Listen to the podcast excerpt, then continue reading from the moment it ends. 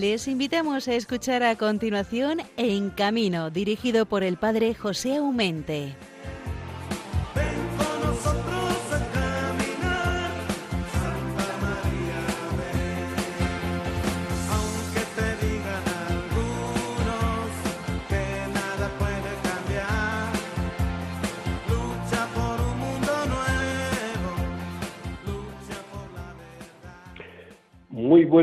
Tengan ustedes en este luminoso tiempo de Pascua. Terminamos de celebrar la Semana Santa y, como no, la vigilia pascual es el gozo de la cristiandad que se apiña a su Señor, el que ha padecido del dolor, el que ha sido, pues daos cuenta, como nos cuenta la pasión de cualquier evangelista, solamente que al Viernes Santo siempre leemos la pasión según San Juan tiene cantidad de detalles, maravillosos detalles, que gracias a ello sabemos más o menos lo que pasó, lo que hubo en aquel triste jueves santo y viernes santo, cuando parece que todo ha terminado con aquel José de Arimatea y Nicodemo que se hace cargo del cuerpo y le meten en aquel sepulcro nuevo donde nadie había sido enterrado, no por ninguna elección particular, sino como dice San Juan, porque era la víspera de la gran fiesta de la Pascua judía y había que deshacerse del cadáver lo antes posible. Y como estaba cerca ese sepulcro, dice el evangelista, allí pusieron a Jesús. Todo parece ser que tenía que haber terminado ahí. Y es más, hay gente que, que fue a decir a Pilato, mira que este es un impostor, que nos la puede mangar, que, que ha dicho que, que a lo mejor el tres días iba a resucitar y van a ir sus apóstoles, van a quejar su cuerpo, les van a decir que ha resucitado y nos van a mangar un zipizape. Y bueno, ahí tenemos a Pilato que ya está bastante harto de las autoridades religiosas o civiles también de Israel que les digan, mira, ahí tenéis la guarda, hacéis lo que queráis con ellas y dejadme ya de pamplinas, ¿no? Por eso dice que fueron allí y sellaron el, la, la, entrada del sepulcro sellada, encima pusieron guardias a vigilar, que nadie se acercase a robar un cadáver. Daos cuenta hasta dónde llegamos cuando somos ridículos, ¿verdad? Pues bien, no será un sello ni serán unos guardias que estén vigilantes los que pudieron parar, aunque lo que hicieron, que Jesús no estaba hecho para la corrupción del sepulcro, sino para la gloria del Padre.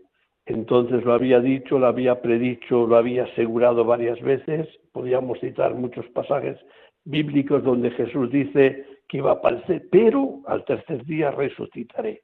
Siempre añadido esa coletilla de la resurrección. Recordad, por ejemplo, cuando bajaban del monte Tabor, después de que los apóstoles habían visto aquel espectáculo maravilloso de la transfiguración de Jesús, ¿no? Que Jesús les dice, mirad, no contesta nadie lo que habéis visto y oído. ¿Hasta cuándo? Hasta que el Hijo del Hombre resucite de entre los muertos. Y nos dice el Evangelio que los pobrecillos se pusieron más o menos a deliberar entre ellos. ¿Y qué querrá decir Jesús con eso de resucitar de entre los muertos? Pues nosotros lo sabemos. Lo hemos celebrado la vigilia pascual del sábado. El Señor ha resucitado. No busquéis entre los muertos al que vive déjame, no me entretengas, dirá también Jesús a María Materna y a las demás mujeres.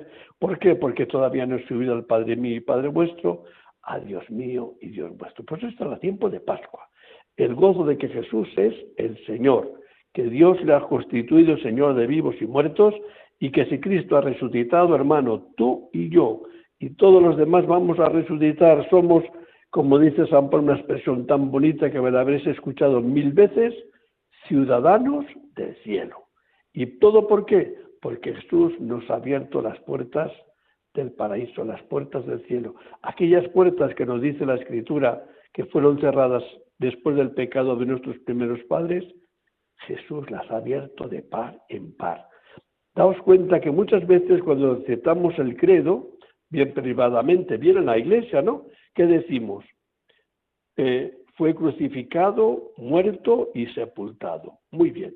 Pero después añadimos un artículo, descendió a los infiernos. Y lo decimos antes de que al tercer día resucitó. Descender a los infiernos para la iglesia, la fe de la iglesia no es ni más ni menos que el Señor fue a rescatar, comenzando de nuestros primeros padres y llevarles también a ese cielo que se termina de abrir, porque son ciudadanos del cielo. Con ellos comenzó la ciudadanía del cielo, con ese rescate de todas las personas dignas del seno de Abraham, que diría la Sagrada Escritura, para que con Cristo reinen para siempre. Es nuestra fe, es la que proclamamos, la que permanecemos y la que gozamos inefablemente. Quien no se goza la Pascua difícilmente puede gozar en otras circunstancias, ni personales, ni litúrgicas o de fe. Es la resurrección de Jesús y son palabras de San Pablo la que nos garantiza que tiene sentido nuestra fe, que es válida nuestra fe, porque si Cristo no ha resucitado es inútil. Nuestra fe somos las gentes más tontas que, hay, que, que se puede aparecer en la tierra. ¿Por qué? Porque somos testigos de un Dios que decimos que ha resucitado a Jesús cuando realmente los muertos no resucitan. San Pablo, ¿qué consecuencias dice? Pero no, Cristo ha resucitado, primicia de los que han muerto. Pues ahí estamos, ahí estamos luchando en este tiempo de Pascua, de ser al mismo tiempo terrenos, porque somos terrenos, pero llevando también, como dice Pablo, la imagen del hombre celestial, que es esa imagen de Cristo el Señor resucitado. En esta semana de Pascua, si vais a la Eucaristía o leéis el Evangelio de cada día, os daréis cuenta que la Iglesia ha abierto de par en par las Sagradas Escrituras para darnos cabida a todos los pasajes bíblicos, sobre todo eh, como, como centro en la resurrección de Jesús, más hermosos que tiene la Biblia, en cualquiera de los autores de los cuatro evangelistas. Nos mete un derroche de, de ilusión, de frescura, de gracia, de saber que Jesús se esfuerza y lo logra, de hacerse presente con aquellos sus amigos que habían compartido el dolor, a lo mejor no mucho, en ese sentido acompañar realmente al pie de obra a Jesús, pero que hayan sufrido, aunque sea un poco lejano, ese acontecimiento de que Jesús, a partir del jueves santo por la noche, desaparece en ellos, pero no, no de su corazón el dolor, porque seguramente que habrán tenido la vergüenza unidas al, al dolor de haberle abandonado al Maestro. Por ello, ciertamente, todo recompensa aquella mañana del día de la Pascua, primer día de la semana que dice el Evangelio, cuando allá por la noche se les aparece a todos ellos reunidos, menos Tomás, para desearles sencillamente con una pequeñita frase, pero que encierra toda la grandeza del maestro de haber hecho borrón y cuenta nueva. Paz a vosotros, hermanos, paz a vosotros. Mirad que soy yo, que no soy ningún fantasma, que tengo carne y hueso, que no puede ser Jesús que, que, que te han matado. No, tenéis algo que comer. Y dice el Evangelio que le ofrecieron un poquito de pez asado y pan, y él lo comió delante de ellos. Hermanos, no digáis que no tenemos motivos más que suficientes para alegrarnos, para gozar de que realmente el Señor está vivo y tú y yo tenemos que ser testigos de esa gran noticia. No busquéis entre los muertos al que está vivo.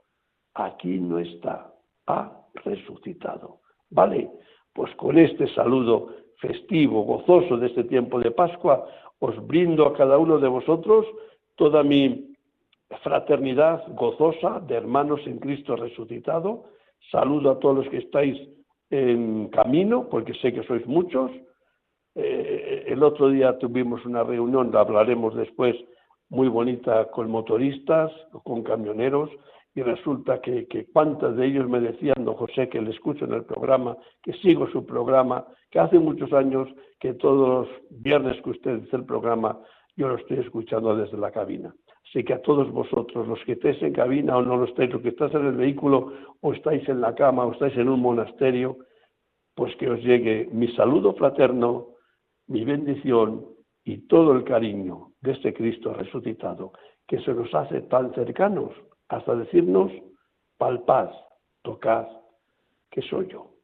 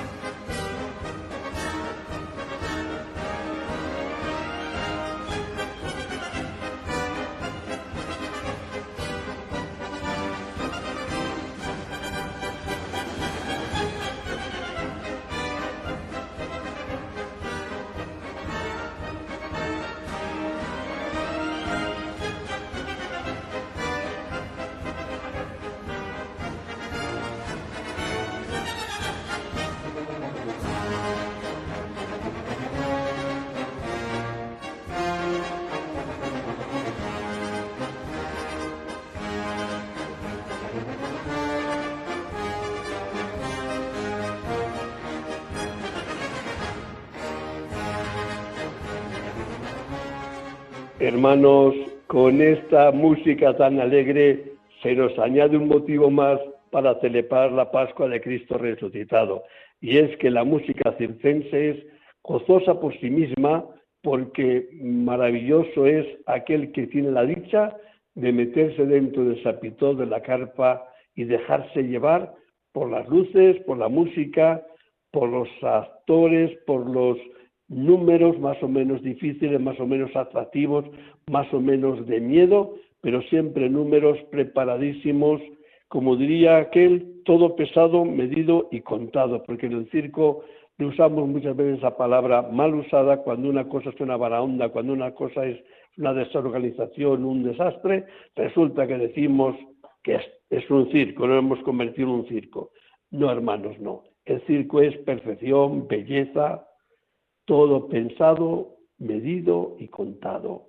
Y es en este gozo del, circo y en este tiempo pascual que en esta mañana tenemos la suerte, la dicha, al menos yo, de tener un buen amigo del mundo circense desde hace una porrada de años, pero también porque está al pie del cañón en todo lo que pasa en este mundo circense, aunque él directamente no lo sea, está implicado, digamos que de pies a cabeza, porque el mundo del circo le persigue, y él al circo y el circo a él, o sea que son inseparables.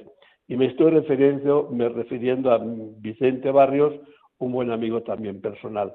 Queridísimo amigo Vicente, buenos días, ojo, y felices Pascuas. Buenos días, felices Pascuas, un abrazo muy fuerte y gusto No sé si te encuentras en Portugal o en España. Estoy ahora mismo en España y, bien, pues estaba, estoy bien, estoy estoy bien, estoy, de pie. Pues yo tan gozosamente te, espero y te, te, siento cercano, porque ojito que da de, sí al circo, ojito que usamos mal la palabra circo, que a mí me, me, enfada muchísimo, pero muchísimo. Los que me conocen de cerca, cuando hay pasa alguna cosa, dicen, José, ¿qué piensas de esto? Digo, ya no sabes lo que pienso. Cuando dicen, por ejemplo, no sé, en el Senado o entre amigos o que hay una cuando hay un gran desorden, parece como si esto lo hemos convertido en un circo. ¿Tú qué dirías a esa persona que, usa la palabra tal mal pues, usada como circo? Es, es un. como todas las palabras tienen. se puede Depende cómo las utilicemos, pues tienen un significado en otro. Pero eh, parece ser que últimamente es una paranoia ya, eh, pero por, por todo el mundo, está generalizado que cuando hay algo caótico, algo que está fuera de, control, o eh, muy peyorativamente utilizamos la palabra circo, ¿no? Pero bueno, quizás sea por el gran desconocimiento que existe y por otro lado también eh, puede ser que no hayamos combatido, dado que ahora, eh, bueno, pues todo el mundo lucha por una por los textos y por las palabras, pues no, no hayamos sabido parar eso a, a, tiempo, ¿no? Pero la verdad que desde el presidente del gobierno hasta, hasta el último mono, eh, todo el mundo cuando hay algo eh, negativo, peyorativo, esto es un circo, ¿no?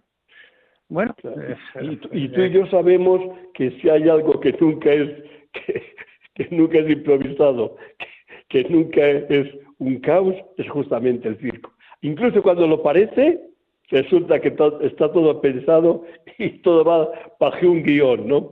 Ah, desconocen perfectamente lo que es el circo que el 90% del tiempo la gente se está preparando, la gente está estudiando sus números, está, eh, está buscando siempre lo más difícil, pero, pero la realidad es esa, es eh, el mal uso, pero que pasa con muchas otras eh, palabras, ¿no?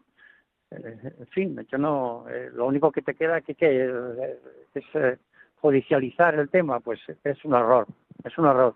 es, es tan barato y tan tan inculto como cuando eh, cuando se inventaron la, la, historia que se maltrataban los animales, eh, cuando los maltratos animales existen en, en, los ámbitos familiares mucho más que en el circo, ¿no? Y nos Pero fíjate, fíjate Vicente, que tú siembras, siembras, siembras, y al final hay gente que mete la hoz para cosechar. Eso de los animales en el circo, tú que eres veterinario de, de, de, de trabajo de oficio, pero que estás siempre metido también de lleno en este mundo circense, eres testigo de primerísima mano del gran cariño, de la gran atención que han tenido nuestros animales en el circo. fíjate, antiguamente, antiguamente digo, nuestros abuelos, eh, por ejemplo, en el testamento de mi abuelo, pues ponía que una, una mula valía 60.000. Vamos, no, lo valía una casa. Te quiero decir que siempre, en todas las civilizaciones, los animales que te han dado de comer, tú no les has eh, fastidiado para ninguno, para todo lo contrario. Has querido que, con buena voluntad, que hagan determinadas cosas a las cuales, con las cuales están perfectamente identificados. Porque eso mismo, esa misma gente, entre comillas, que hablaba de esos maltratos, resulta que después se permiten el lujo de tener un caniche con un traje y, vivir en un apartamento, digo un caniche, fíjate, digo otro perro, ¿no? En un apartamento como si eso fuera su medio natural. A nosotros nos bombardearon con el medio natural, ¿sabes? Con el medio natural que ya no existe, porque si tú ves un poco la evolución de la humanidad, los lugares donde vivían los tigres eh, viven personas. Es decir, ya no hay esos, esos nichos eh, ecológicos, ¿verdad? Y, esa mentira les ha servido para muchos para forrarse, otros para crear una escuela muy negativa hacia la vida, la vida y las personas. Te digo, porque hay, hay algo de la que nos tenemos que ir preparando para ya denunciar de verdad, que es la humanización de los animales, el hacerles eh, personas, en el sentido de Homo sapiens sapiens, cuando es un, por ejemplo, un canis familiaris, es, es verdaderamente es una sociedad y un maltrato. Pero eso no lo han querido no lo han querido, eh, como constatar. ¿Por qué? Porque es la forma que tienen de vivir mucha gente. Te hablo desde los trajes que da vergüenza que valgan 1.500 euros, desde, bueno, increíble. Y, luego las, las relaciones de dependencia siempre terminan en agresión. Al otro día, una vecina mía, que le estaba muriendo su perro, yo alucinaba porque es que un día antes le había hablado de esa relación. Es decir, todas las relaciones en psicología de dependencia al final son agresión. Y esto, pues parece ser que ha quedado ahí en el horizonte, que luego es concomitante con el tema de los no hijos, no, no hay hijos, eh, pero hay perros. Entonces es una sociedad que nos la tenemos que plantear desde, desde un principio. Ya no te digo nada ahora con la inteligencia artificial, la cual nos hemos metido en un lío, como decía aquel, nos hemos metido a ser dioses, a crear y a ver quién para esto. A ver quién para esto. Tú estás hablando ya desde hace tiempo eso de la humanización de los animales. Yo sí, eso, eso, eso, eso es porque esto hace tiempo, no es de ahora, ¿eh? Esto no, no, no. Es el resultado de una siembra que ha, costado años. Pero es que eh, mi, pelea es que eso está en el Código Penal. O sea, ¿tú cómo le puedes hacer obligar a un perro que sea persona? Si cuando me estás recriminando, mira, lo único que podemos hacer el Homo sapiens es ser responsables de nuestros actos y, y, sobre todo proteger a los que están en unas escalas zoológicas inferiores a todo el resto de animales, ¿verdad? Porque después de nosotros es Dios quien nos protege a los hombres, ¿me entiendes? Entonces, esto es que yo lo, yo lo veo que es una sin razón que, que hay muchas cuestiones que eh, normalmente la gente no se para a pensar, pero igual algún día, y después de hablar mucho de estas cosas, igual las personas se sientan y dicen, vamos a ver, el perro mío es perro, mi gato es gato, una de las cosas a la que se ha muerto, descanse en paz, eh, este, eh, ¿cómo se llama? Este escritor, ¿cómo, se llama? Eh, Sánchez Dragó, sí. Él tenía un programa en el cual salía con su gato siempre. Y un día, y un día se me ocurrió, porque él decía que su gato, a donde fuera, que venía, que no sé qué, que le seguía, que lo, lo podía dejar a 40 kilómetros. Y yo le dije, no, no, tu gato es gato y tu gato tiene todos los sentidos de orientación en la superficie plantar.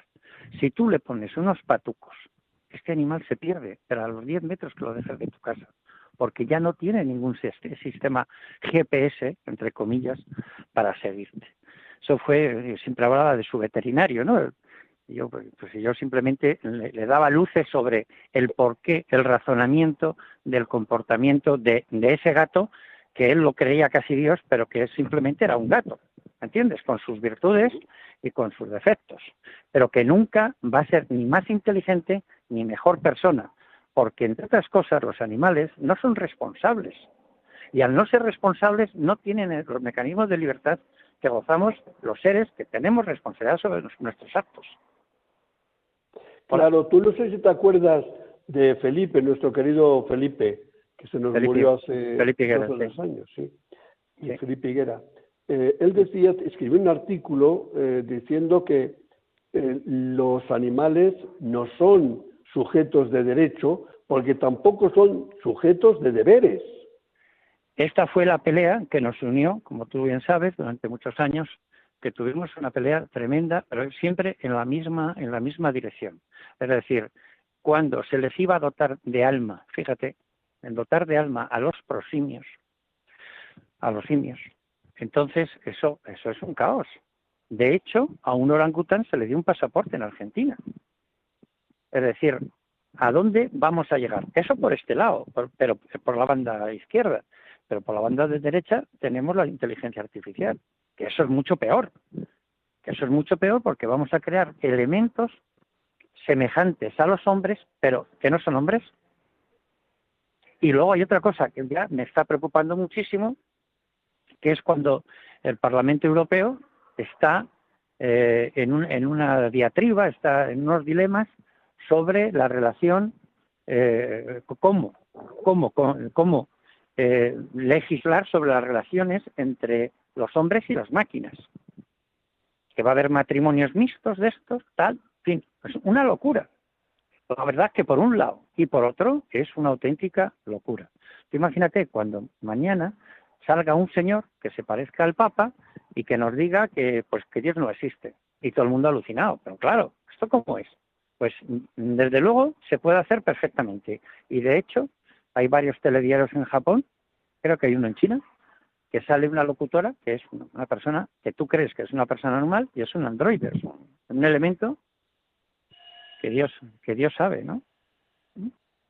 Ya, pero tú como veterinario que eres, y veníamos hoy hablando que veterinario, sino también de este mundo maravilloso del circo, que parece ser que yo creo que, que, le cuesta salir de, del atolladero, está abriendo camino, están nadando, pero todavía yo creo que, que, no hace pie, ¿no? Pero tú como, como veterinario profesional, en activo, quiere decir que no es que seas una reliquia del pasado, sino que estás en activo o veterinario, tienes más autoridad que yo de cualquiera de hablar de lo que es un animal y de lo que es una persona. Justo por eso, porque humanizar a los animales no les hacemos ningún favor. Ninguno. Estamos cometiendo, estamos cometiendo un acto de maltrato, pero clarísimo, clarísimo. Porque lo mismo es para arriba que para abajo. Porque te estaba diciendo, lo mismo es querer eh, que una persona hacerle un perro que a un perro hacerle una persona. Pero esto que sé, que lo, que lo hablo con, en estos términos para que todo el mundo nos entienda, esto parece de cajón, pero hay mucha gente que no lo entiende. Mira, yo te voy a contar un dato importantísimo. En el año 77 yo estaba en Francia, en una clínica veterinaria, y te, voy, a contar una cosa que puede parecer una monstruosidad, pero que después, después de 40 años te digo que sigue siendo igual. Me decía el, doctor Dipuch. Me dice, mira, cuando llega un cliente con su perro que está fastidiado, si aquí hay un botón rojo, quedándolo, eh, muere un niño en cualquier parte del mundo, todo el mundo lo toca. Tú fíjate. Y ha pasado los años, 40 exactamente, y es que pienso igual. Digo, es que pienso igual. O sea, es una cosa, es una cosa que no sé si es una falta de afectos, un problema de no haber de no saber encauzar las, eh, no sé, las motivaciones de la vida, o no sé lo que es, pero no hemos sabido cada uno estar en nuestro sitio. No. Unos por afán económico, claro, si una señora tú le dices la verdad, pues ya no, ya no es cliente tuyo ni vuelve. Y entonces todos hemos tenido que, eh, eh, bueno, pues omitir una serie de detalles para no decir la verdad ni decir la mentira. Pero esa es la verdad. Y cuanto más tonterías le digas a un cliente, pues mejor, porque parece que te identificas más con él. Pero si le dices la verdad, como te la estoy contando, no te preocupes que no vendrá nunca. Eso te hablo de lo que es la humanización, de lo que es el trato, de por qué la gente ha llegado a estos extremos y si luego eres capaz de eh, entender que, eh, eh, que también en aquella época había, había más animales de compañía que hijos, ahora lo tenemos, vamos, ahora sí lo tenemos superadísimo. Y además hay otra cosa que es muy bonita. Cuando estuvimos en la en Barcelona en la presentación de, de, la, de la tesis doctoral sobre el circo, hay una cosa que me quedó bien clara, que es cómo las cosas mueren y nacen otra vez. Estamos hablando de la Pascua, estamos hablando de la Semana Santa, nacen y mueren, y mueren y resucitan. Fíjate, cuando terminó la Primera Guerra Mundial, todos los artistas y todos los animales de las artes circenses en su, en su conjunto desaparecieron. Y fíjate cómo después de la Segunda Guerra Mundial, oye, pues se va reponiendo la cosa y, va, y van saliendo los circos muy interesantes en América no, porque no había guerras, pero hablo de Europa, oye, y se va, y se va poniendo otra vez en marcha. Y eso te lo digo porque eh, ahora mismo está costando conseguir eh, números de animales muchísimo. ¿Por qué? Porque cada día hay menos, evidentemente. ¿Quién va a tener un animal para eh, prepararlo si no sabe si va a tener ningún futuro? Pues no. Pero yo creo que con el tiempo, con el tiempo y con estos ciclos de la historia, es muy probable que, que resucite. Estoy, yo tengo. Oye, fíjate, Vicente, ahora mismo cuando hubo hace un mes el festival de, de Monte Carlo, que todavía han ido buenos números, joder, es que te viene una añoranza, qué elegancia, qué belleza, qué, qué compenetración humano y, digamos lo animal, o lo animal, ¿no? Pero en ese sentido que se entienden, parece como si se entienden. Pues mira, es que el circo sin animales es que no es circo, es teatro, es, es otra historia. Y no nos quieran engañar, es que lo, eso no, no puede ser. Y de hecho, el otro día cuando me, me llamaron para pedir un elefante para, para Lorca, me quedé impresionado, para la Semana Santa de Lorca, ¿no? Y, y yo creo, y yo creo que es cuestión de tiempo de, de que algunas de las sin razones que han llevado al argumentario animalista, cuando decaigan, se acabará. Yo estoy absolutamente convencido, porque no, la historia no es, no está hecha de hombres tontos y de formas continuadas de idioteces, sino que hay una alternancia y unos ciclos en los cuales, pues, a veces no los, no nos da tiempo a vivirlos, pero otros vendrán que los vivirán. Estoy seguro. Estoy seguro que los animales... Pero a mí, Vicente, a mí me gusta mucho que lo estés diciendo tú, porque tienes la autoridad de un veterinario, buen veterinario, pero al mismo tiempo uno que, que, que, sabes desde dentro, no porque te lo han contado, sino desde dentro, desde la carpa del sapitó del circo, desde las familias circenses que están, eh, digamos, trabajando en España, sabes perfectamente todo lo que hay detrás y delante del espectador cuando entras a un circo. Entonces, eres una persona que tienes, por una parte, el conocimiento desde veterinario, que te da mm, todo ese peso eh, que, llevas, y de la otra parte, del afecto y el cariño que llevas por el mundo circense. ti se juntan las dos cosas. Es una, es una maravilla. Yo el primer día recuerdo aquella, aquella reunión, después de muchos años de trabajar con, con estos animales, eh, con la gente del circo, y cuando hasta que llegué yo no había nada, ¿eh? Nada, había Luera, que hablaba un poquito con Ángel Cristo, hacían unas barbaridades de para que te cuento, bueno, no había nada, realmente. Y, ¿y por qué te estoy contando esto? Porque cuando, eh, cuando llegamos al Ministerio de Cultura, me levanté al, al servicio y cuando llego me dice Falloni este, y unos cuantos más que habían allí reunidos, dice, nada, nada, hemos nombrado presidente. Fíjate, te hablo antes de, circo reunir. Y digo, vamos a ver, que es que yo soy veterinario y yo no sé exactamente hasta qué, hasta qué punto puedo colaborar yo en estas cosas. Ni... Y luego, en mi casa, fundamos, en el 2015, fundamos Circos Reunidos. Por toda Europa hemos ido trabajando. Conozco absolutamente todos los circos y a todas las familias, porque si hablamos del circo, tenemos que hablar de familias.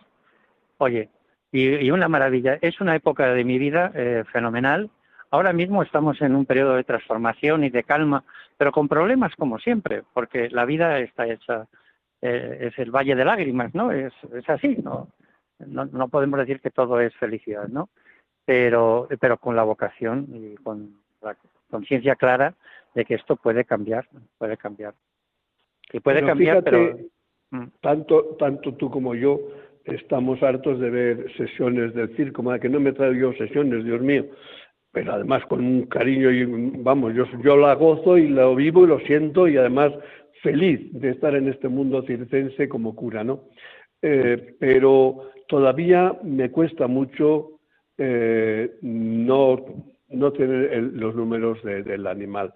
Entonces, como si te, te falta algo y, y, notas que los niños y que la gente les falta algo. Es decir, lo hemos convertido, es verdad, que podrá ser muy bonito el espectáculo, el circo será extraordinario, pero es incompleto. Mira, el día que el día que esta humanidad cambie, estoy seguro que va a cambiar. El día que las personas puedan ser responsables y libres para elegir, todo el mundo elegirá ver un número, un número amable, simpático y, además culturalmente válido y pedagógico de, de los animales en el circo. Pues te lo agradezco en el alma, querido hermano, esta aportación que nos ha sido tan valiosa de, de lo, ese conjunto que hacen tan bonito los animales con el mundo circense. El uno le llama al otro, yo estoy seguro porque así como a mí me desagradaría que traten mal a las personas por ser circenses, me desagradaría también que se traten los animales por ser animales. El uno no es que se necesita, sino que es tan bien que estén juntos porque ambos les tenemos que ayudar a encontrar cada uno su camino, animal como animal, la persona como una persona, que nos deleiten, siempre el respeto se entiende más absoluto al animal y a la persona, a los que vamos sencillamente a pasar un rato bien a un circo. Tenemos, tenemos el conocimiento del arca de Noé. Antes que nosotros se salvaron y yo creo que podrá, podrá haber una, un momento en la historia que tengamos a nuestros animales con nosotros, viviendo todos, todos, todas las especies felices, no arrinconando unos para otros.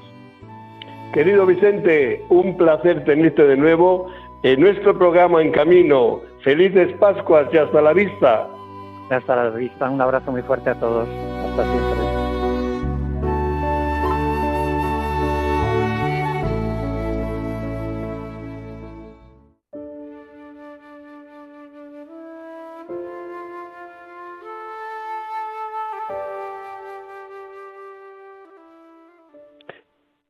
Madre de los circenses y de los feriantes. Oh Virgen Santísima, te amo, creo y confío en ti. Antes que nada, deseo darte gracias por todo aquello que he recibido del Señor, además por tu intercesión, no obstante mis errores y mis pecados. Virgen Santísima, te pido que cuides de mí y de mis seres queridos, que como feriantes y circenses que todos como nosotros siempre estemos viajando de pueblo en pueblo, de ciudad en ciudad, para llevar alegría a los niños, jóvenes o adultos. Al final, Madre de la Divina Gracia, Madre mía, cuando mi papel haya terminado y las luces de la música se hayan también apagado, también para mí, Señor, porque debo ir a la gran final que es el cielo, ayúdame Virgen Santísima a ser persona íntegra en esta tierra, amándote y sirviendo al Señor, para ser un día partícipe de la gran fiesta del cielo. Amén.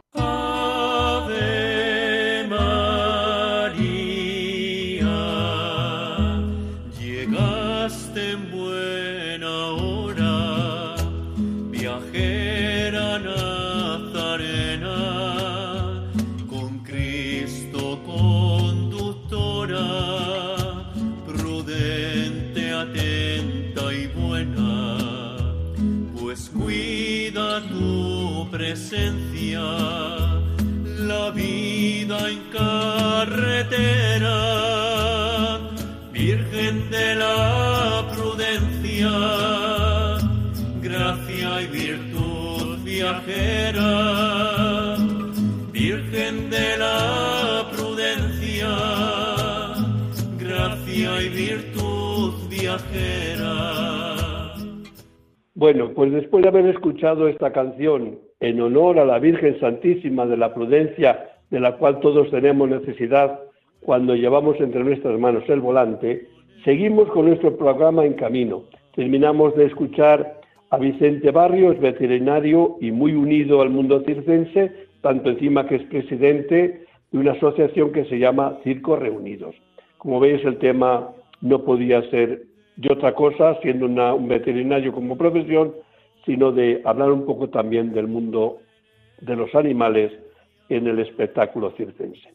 Pero cambiamos de, tema inmediatamente porque nos vamos a ir a una bellísima ciudad, que todos la vais a decir, qué bonita es porque la conozco, que es la ciudad de León. Ahí está no solamente que tiene una catedral preciosa, sino también tiene eh, otros lugares artísticos, no sé, me viene ahora, por ejemplo, San Marcos, donde fue un gran monasterio, o cómo no, donde está el Panteón de los Reyes San Isidoro.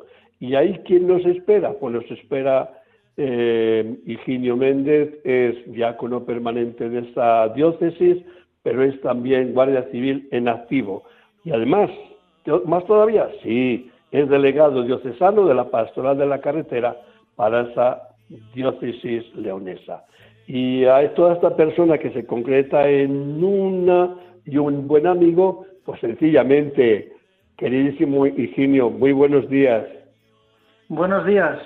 Don Oye, cuántas cosas en una persona, ¿verdad? Sí, sí. Pero bueno, eh, ¿cómo estás primeramente? Bueno, pues muy bien, muy bien. De momento, de momento bien. De momento vamos bien. Me imagino que en las parroquias que habrás atendido estos días habrás celebrado, como no, la solemnidad densa del jueves y sobre todo el Viernes Santo, pero también la alegría de la Pascua. ¿Qué tal te ha ido? Pues muy bien, he estado en las parroquias que atendemos entre un sacerdote y yo, 14 parroquias, y hemos hecho las celebraciones del jueves, del viernes y del domingo, con alguna procesión que ha habido.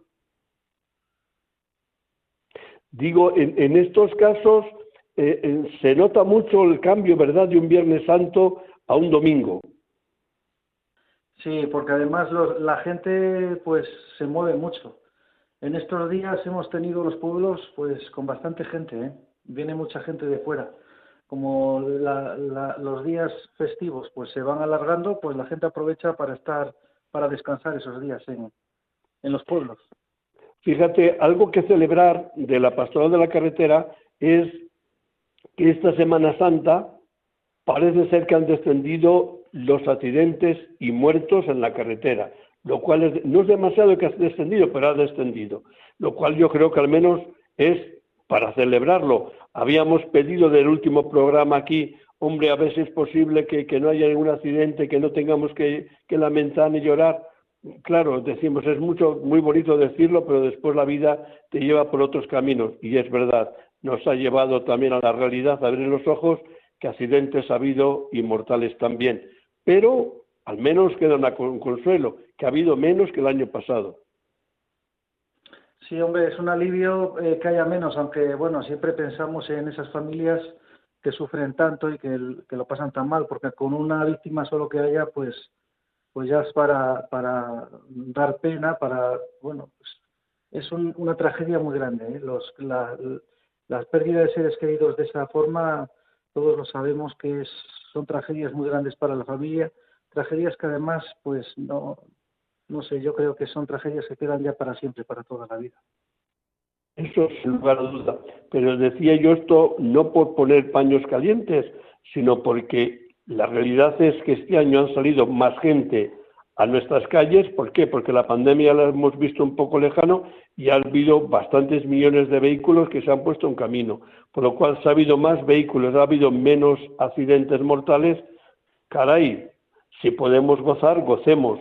¿Que hay que lamentar? Sí que lamentamos. ¿Cómo no vamos a lamentar la sola muerte de una persona, porque a mí solamente me dice una persona, pues no me dice nada.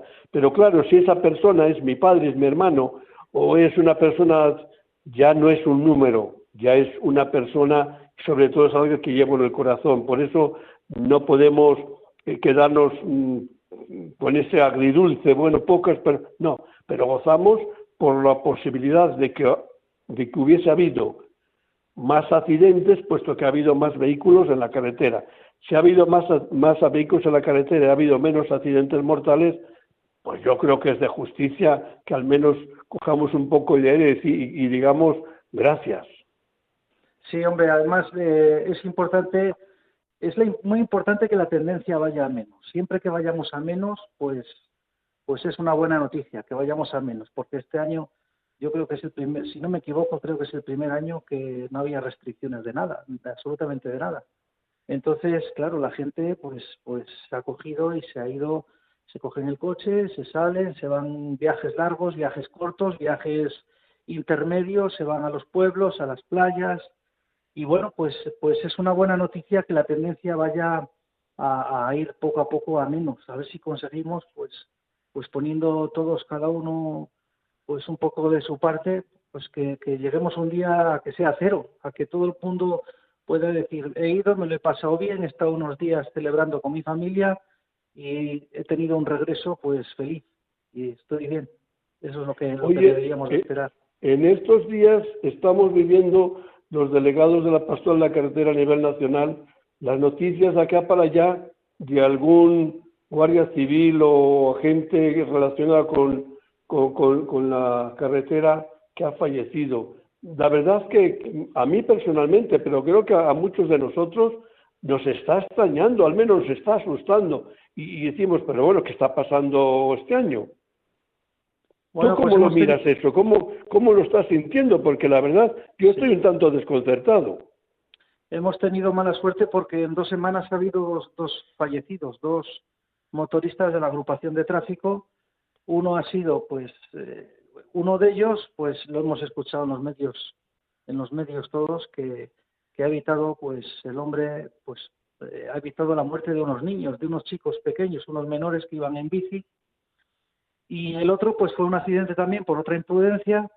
Entonces, claro, son, son cosas que nos llaman la atención. Pero bueno, ahí también tenemos que pensar que los que estamos en, en, en la carretera, pues siempre hay ese riesgo y son ellos verdaderamente también los que dan la vida muchas veces por los demás, los que están ahí pues para que los demás estemos pues más seguros, si, pues, si se puede decir así, que los demás estemos más seguros. Hay veces que, claro, que, que también pues pues estando ellos como están, pues también sufrimos sufrimos también pues en nuestras propias carnes los accidentes y, y sobre todo las muertes, claro. Claro, nosotros quizás por nuestro trabajo también pastoral como sacerdote y en, estos casos con la sensibilidad a la pastoral de la carretera, parece es verdad que nos llega un poco más. Y es bueno que así sea, porque quiere decir que tenemos corazoncito y, tenemos sensibilidad para lamentar y al mismo tiempo rezar, porque de poco, como creyentes, de poco nos valdría lamentar si después no va una oración y petición por su eterno descanso. Yo creo que nosotros al, ser pastores y, juntar un poco todo lo, creyente con, nuestro trabajo, pues una oración seguramente que, que brota de nuestros labios porque surge del corazón, eso es así. Pero de, de verdad que lo sentimos enormemente. ¿Por qué toda muerte que tenga relación con la carretera? ¿Por qué se puede evitar? Hay muertes que no las puedes evitar porque, porque ha llegado su hora, ¿no? Pero un accidente sí que es algo que se puede evitar. Sí, la mayor parte de las veces se podría evitar, pero bueno, es lo que, lo que hay con lo que nos toca vivir. Eh, se ha hecho muchos progresos en todos estos años, ¿eh? porque de, ha bajado mucho, mucho la accidentalidad y, y los fallecidos en todos estos años. Pero los cristianos nos toca eso, nos toca aceptar las cosas, rezar por los fallecidos, rezar por sus familias y los que estamos en la pastoral de la carretera, pues como dice el Papa, que es fundamental el acompañamiento de los que podamos y con la esperanza con esa esperanza cristiana de que algún día pues nos vamos a volver a ver. no sabemos cuándo, pero seguro que nos vamos a volver a ver. Fíjate, decíamos al inicio de, la Semana Santa, porque se preveía, ya se sabía que íbamos a ser muchísimos millones de personas las que nos íbamos a poner en camino, ¿no? Comenzando por los curas. Fíjate tú, cuantísimo cura o diácono o laico comprometido en la Semana Santa, si es que no paramos. Tenemos que llegar a los pueblos. A mí la Semana Santa, el problema es el tiempo, que vas en lucha contra el tiempo. Es decir, eh, te, te, te, te, joroba por antes y después. No sé si tienes la sensación tú cuando, cuando vamos a atender continuamente a unos pueblos, sobre todo en Semana Santa, donde hay muchos más pueblos que atender, las celebraciones suelen ser las que son, y a lo mejor algunas largas, y que el tiempo no da, no es un chicle que puedas estirar. Sí, cuando llegan estos días, eh, el tema de movilidad nos afecta a todos, a, a unos porque van de ocio, de vacaciones, a ver a sus familiares, y a otros nos toca, pues, por, las, por el tema de las celebraciones. Yo, mm, los curas y que el clero de aquí de León, pues en estos días de, Semana Santa, pues se han movido, se mueven muchísimo, pero muchísimo, porque son días de, muchas celebraciones y, y, se mueven además por carretera y además en, en, turismo. O sea que son, son personas que suman igual que los demás, hacen otra labor distinta, no es socio, porque es acompañamiento a los fieles, pero también eh, suman. Y en muchas ocasiones, pues también es verdad que vamos con el tiempo justo, que, vale más, porque como decía, me decían a mí alguna vez, que el cura nunca llega tarde vale más llegar cinco minutos tarde e ir tranquilamente, pero que sí, sí, en estos días nos movemos todos bastante. Esa frase la dije yo en el último pueblo que tuve el Viernes Santo, que llegué realmente tarde. Era una procesión la que teníamos que hacer y el que el tiempo no da de sí, es que es inútil. es inútil. O, vuelas o, tienes que dar tiempo al tiempo, si das tiempo al tiempo, no llegas a la hora y no llegas a la hora, pues no llega a la hora. Yo para salir un poco al paso, para hacer un poco el gracioso, pues bueno, tranquilos, que el cura nunca llega tarde. Dice, bueno, don José, un poco sí, bueno, pero nada comenta hasta que no llegue, por lo cual ya llegó a tiempo. Tienes que decir así, porque la verdad es que a lo mejor también los sacerdotes o los comprometidos en las celebraciones en estos días de Semana Santa se nos somete a un poco de tensión y de estrés. Eso hay que reconocerlo. Sí, además es que son unos días que como eh, los que están fuera, los hijos del pueblo que están fuera de los pueblos, regresan a su pueblo, son días que las celebraciones sirven también para saludarse, porque es una vez al año que dices, bueno, hombre, ¿cuánto hacía? ¿Cuánto tiempo? Pues justo un año, porque eh, desde la Semana Santa pasada no vine y tal. Y siempre apetece pues hablar y cambiar impresiones y preguntar a la gente. Y claro, eso supone que después de la celebración, hacer eso, pues supone que anda uno un poquitín justo, un poquitín. Entonces, pues bueno, también pues es, es lo que hay, que también nosotros pues nos movemos y somos más, hacemos bulto también en la carretera, también ocupamos espacio.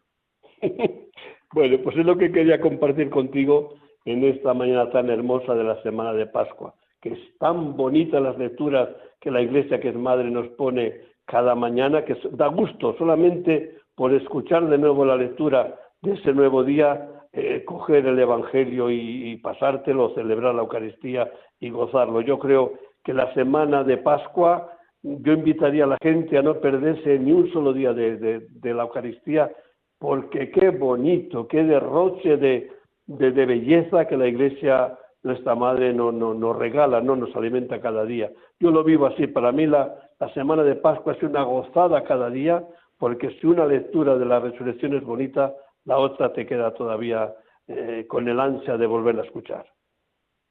Sí, además que mm, yo creo que tenemos un poco, un poquitín de defecto porque, eh, sobre todo aquí en León, que tenemos una Semana Santa muy buena, muy buenísima, porque además hay una imaginería eh, de primera. Y yo creo que lo que sí es que mm, tenemos más fiesta en Semana Santa que en Pascua. Sin embargo, la verdadera fiesta viene después de que, de que se acaba la Semana Santa.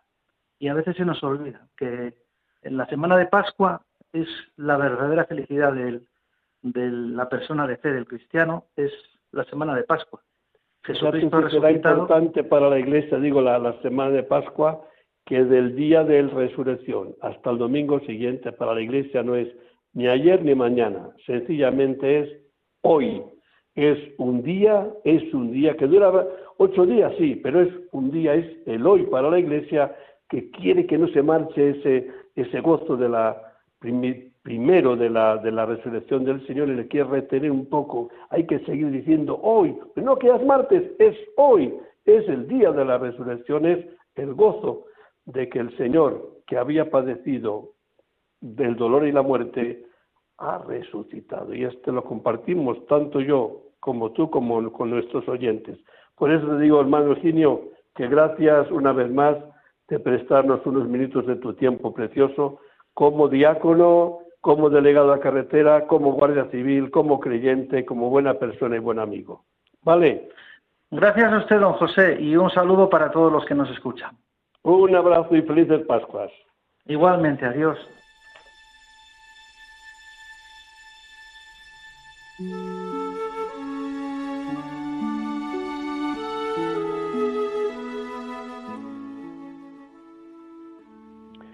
Oración a la Virgen de la Prudencia. Virgen Santísima de la Prudencia, Señora y Madre mía, al subir una vez más al vehículo y tomar el volante entre mis manos, sé que no es un juego de niños. Por eso después de silenciar el móvil, me dirijo a ti, Virgen Prudente, para pedirte un buen viaje. Guía mi camino por el entendimiento y la reflexión para que con las debidas eh, atención y prudencia llegue felizmente a mi destino. Madre, ayúdame a gozar del viaje y a evitar toda clase de accidentes, para bien mío, de los que me acompañan o circulan junto a mí. San Cristóbal, patrono de los conductores, ayúdame a conducir con responsabilidad y en las debidas condiciones, no por temor a la multa, sino por amor a Dios y respeto a mi prójimo. Amén.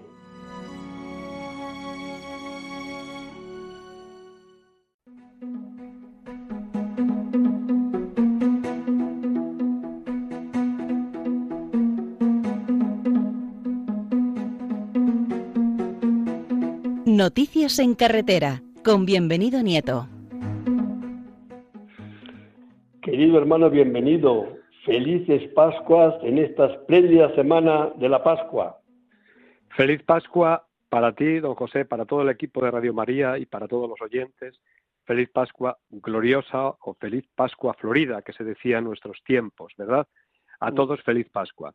Vamos a ir muy rápido porque me han dicho desde los controles técnicos que tenemos poco tiempo. Y como decía alguien, creo que era Quevedo, lo bueno si breve, dos veces bueno.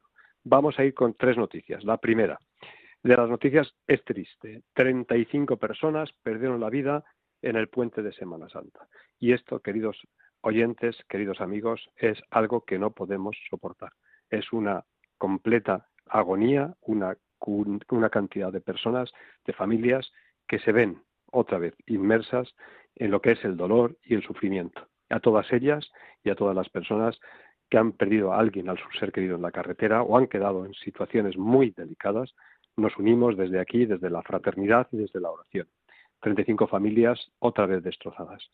La segunda de las noticias es una muy curiosa y es la que hace referencia a que la Federación de Autobuses de España, la Confederación de Autobuses, a través de las diferentes eh, asociaciones que existen, están reclamando y piden que hace falta, cuidado la cifra, más de 6.000 choferes, cuidado, 6.000 choferes para que se puedan atender las demandas de viajeros que se presentan para estas vacaciones de verano y para lo que queda de año. No estamos hablando de una cosa cualquiera, 6.000 choferes. Tiene una noticia que está en todos los medios de comunicación en estos momentos. Creo que lo primero que van a intentar es a personas que han cumplido algún tipo de pena en prisión, que se les pueda habilitar para que puedan empezar a formarse y también a mujeres que han sufrido algún tipo de violencia que también se les pueda de alguna forma introducir en esta profesión, que es una profesión muy loable, para que se puedan también ganar la vida. Y la tercera de las noticias que vamos a dar y que terminamos con ello ya es la que hace referencia a los, eh, la controversia que existe en la Unión Europea con la finalización de la venta de los motores de combustión interna. Ya parece que se van esclareciendo las cosas y definitivamente en el año 2035 se ha puesto como fecha tope para que se puedan vender vehículos de combustión, es decir, tanto de gasolina como de gasoil. Seguiremos muy atentos a esta noticia y ya desde aquí, y para concluir, simplemente decirles a todos gracias por escucharnos. En segundo lugar, animarles a que no bajen la guardia y en tercer lugar también a pedirle a San Cristóbal y a la Virgen de la Prudencia que nos acompañen en nuestros desplazamientos. Un abrazo para todos. Igualmente, querido hermano, que Dios nos acompañe en el gozo del resucitado. Que así sea. Bueno, bueno, bueno.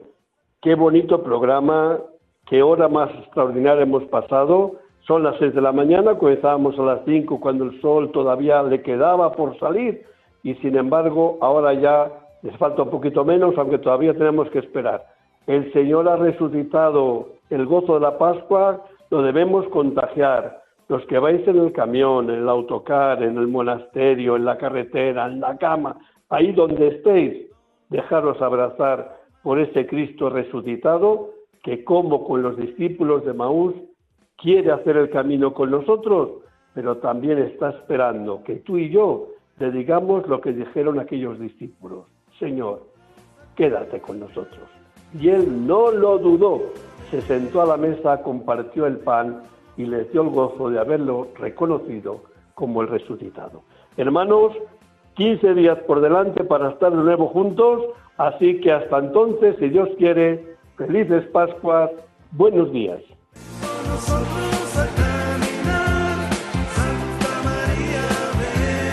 Han escuchado en Radio María En Camino, un programa dirigido por el Padre José Aumente.